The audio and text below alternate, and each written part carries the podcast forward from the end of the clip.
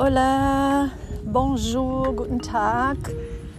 This is uh, Frau, Madame, Senora Valle, and I'm coming to you for my world language podcast. So you probably hear some background noise.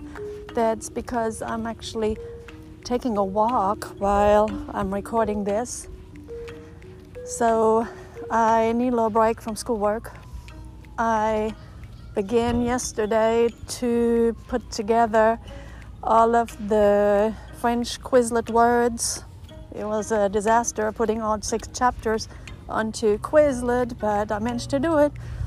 And then I decided, well, if for some reason the Monroe County Schools can't find a Spanish teacher for Sequoyah and I'm stuck with uh, teaching Spanish next year.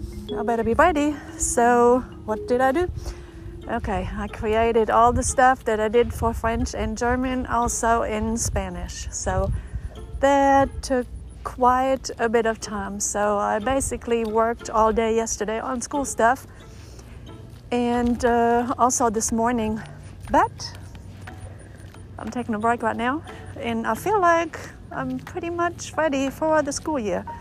So, whatever language comes my way, I guess uh, I'll be ready for you all.